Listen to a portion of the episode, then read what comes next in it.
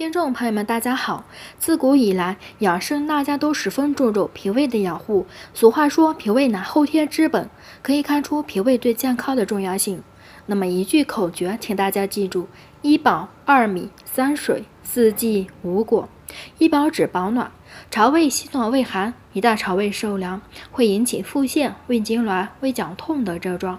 所以穿衣服尽量不要暴露自己的腹部。晚上睡觉盖好肚子，不让肠胃夜里着凉。二米指小米和花生米。小米是很好的养胃食物，花生中的花生蛋白含人体所需氨基酸，还富含多种微量元素、氧化剂等物质。其中氨基酸和微量元素能平衡膳食，改善营养；氧化剂则可以很好的保护胃黏膜不受损。三水指红茶、牛奶和热水。红茶在烘焙过程中，茶多酚在氧化酶作用下发生反应，量会减少，对肠胃不会造成很大刺激。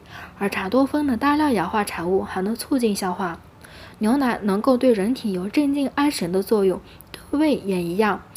牛奶对胃十二指溃疡有一定的治疗效果。建议胃不适者把牛奶加热了再喝。另外，热水可以很好的暖脾胃，摄取水分本身就能促进肠胃蠕动与消化，再加上热水的温度，就能让肠胃一直处于暖和的状态。四忌指忌辣、忌酒、忌甜、忌冰冷。忌辣，众所周知，肠胃不好是一定要忌辣的。忌酒。是因为酒精会导致胃黏膜表层细胞坏死脱落，微血细管受损。忌甜是因为糖在胃里分解后会产生酸性物质，太酸的酸性物质会促使胃酸生成过多，从而诱发胃反酸、胃黏膜糜烂受损等症状。因此，最好能够避开高糖食物。忌冰冷。